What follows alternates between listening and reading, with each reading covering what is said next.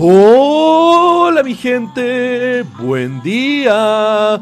Bienvenidos a otro episodio de Mañanas con Leo. Soy su anfitrión, Leo. Lunes 25 de junio. ¡Woo! ¡Loco!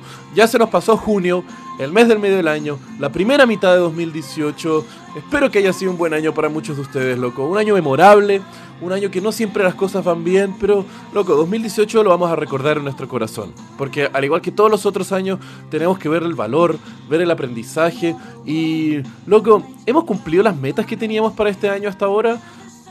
Hay que pensarlo, hay que reflectarlo y a veces, no sé, loco, uno tiene unos propósitos, pero la vida te lleva para otro lado. Y hablando de resultados inesperados de lo que uno quiere con nuestra vida, hoy les tengo que contar la historia de cómo uno de los cereales más consumidos en el mundo fue creado con el propósito de evitar la masturbación.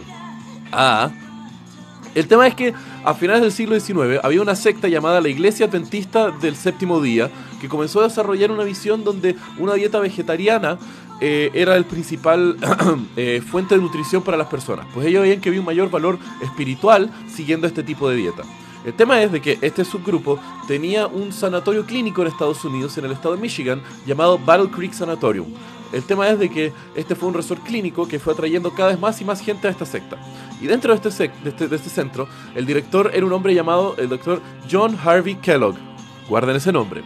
El tema es de que él tenía una visión de que una dieta vegetariana súper estricta, en la cual sus pacientes además tenían que eliminar el tabaco, el alcohol y la cafeína de sus dietas, presentaba un complemento donde solamente tenían que consumir alimentos vegetales y que fueran muy sosos, sin aliños, sin especies, sin sal, sin azúcar. Pues que lo creía fuertemente de que lo dulce y lo picante era lo que avivaba las pasiones en los hombres y una visión de un hombre casto tenía que ser eh, reducido en sabores y dedicado todo su foco y todo su centro hacia la dedicación espiritual de las personas.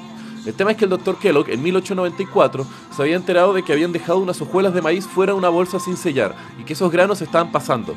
Entonces es que tenían un presupuesto súper apretado y tenían que servirle comida a sus huéspedes. El tema es que Kellogg decidió aplastar estas hojuelas de maíz, tostarlas en los hornos y después servirlas a los distintos pacientes. Y eso fue un éxito rotundo, pues a todos les encantaba comer estos pequeños chips crujientes de, de cereal de maíz. Y Kellogg entonces desarrolló una patente y así fue como creó Cornflakes, el primer inicio de Kellogg dentro de la industria de los alimentos, en la cual el doctor Kellogg se mostraba felizmente diciendo cómo estas hojuelas de maíz sin sabor, sin azúcar, totalmente insípidas, ayudaban a reducir a la masturbación y los encuentros sexuales por ser una comida tan sosa y blanda sin sabor alguno.